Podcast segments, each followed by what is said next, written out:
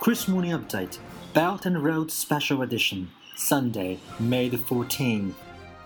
As China is gearing up to the host the Belt and Road Forum for International Cooperation from May 14th to 15th, let's take a look at a guest commentary by Han Hua on CGTN with the title The Belt and Road Initiative Engine of an Upgraded Globalization. On the university campus of globalization, China is like a heavyweight freshman. So, when China proposed a new club, the Belt and Road Initiative, dedicated to friends and their welfare, there were differing opinions. Some said there were too many global groupings to embrace a new one. Others said they were bored with the existing mechanisms and wanted a fairer, more private playground that would not stand in the way of the Belt and Road. Rather, China is determined to find creative ways to maneuver its resources and promote greater connectivity on all fronts people, policy, trade, infrastructure, and finance. China's efforts is even more cherished in the context of anti globalization discussions and practices since 2008, and the globe world financial crisis broke out. Its aftermath is still holding governments and institutions accountable. The imbalanced globalization, or Globalization 1.0, drives academics, governments, and leaders around the world to keep thinking of new directions and methods to tackle the problem. One is to continue free trade but to retreat from global affairs. Another is existing the globalized effort and organizations and downgrading the international courses of sustainability and environmental protection not to mention the development goals proposed by the United Nations. China is exercising the contrary. The country's development has benefited from the international community, and now, as the world's second largest economy, it has made and will continue to make contributions to global development. By identifying the disadvantages of the last round of globalization, such as lack of engagement from developing countries, China proposes an upgraded version of globalization through the concept and practices of the Belt and Road Initiative. The initiative is dedicated to all friends along both the real and the virtual Silk Road, indicating that openness and inclusiveness are hallmarks of this friends circle. It welcomes participation from underdeveloped markets to people in every corner of the world to build a much more solid foundation for globalization and to maintain economic independence for each participant at the same time.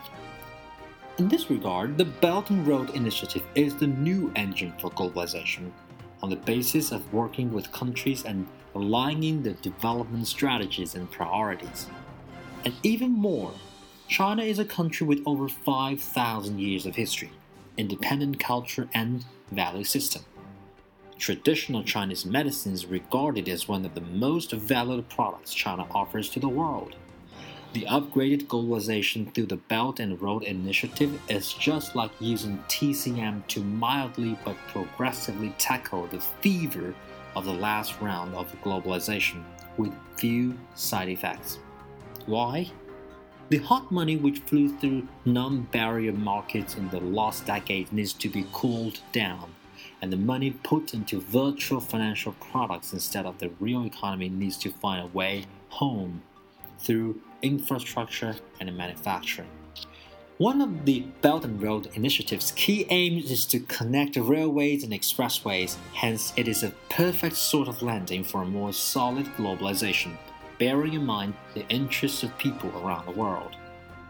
We examine President Xi Jinping's overarching principles for guiding China's domestic transformation called the five major development concepts innovation, coordination, green, openness, and sharing. How do each of these five concepts for domestic development relate to the Belt and Road Initiative for international development? 1. Innovative development. Large scale infrastructure projects require structural innovation, especially their financing and investment robustness. Belt and Road projects need to be financially viable, they are not foreign aid.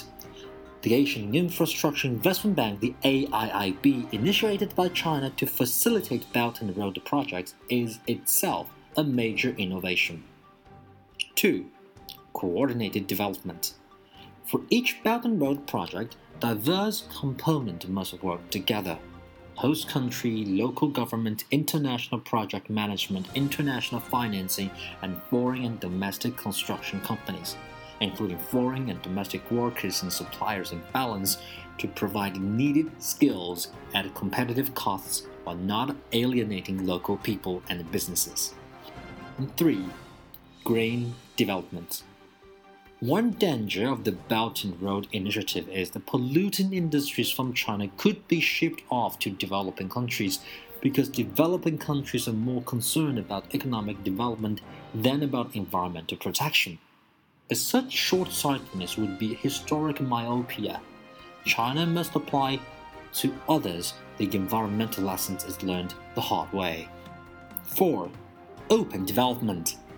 China has shown how a spirit of openness, as well as policy of opening up, catalyzed an economic miracle. Now, this same spirit and policy must be inculcated into Belt and Road countries while respecting local conditions and cultures, what worked in China, if transplanted en masse, will likely not work in other countries. General principles, yes. Specific policies, no. The challenge for developing countries is to adapt, not adopt. 5. Shared development. Sharing is the essence of the Belt and Road Initiative.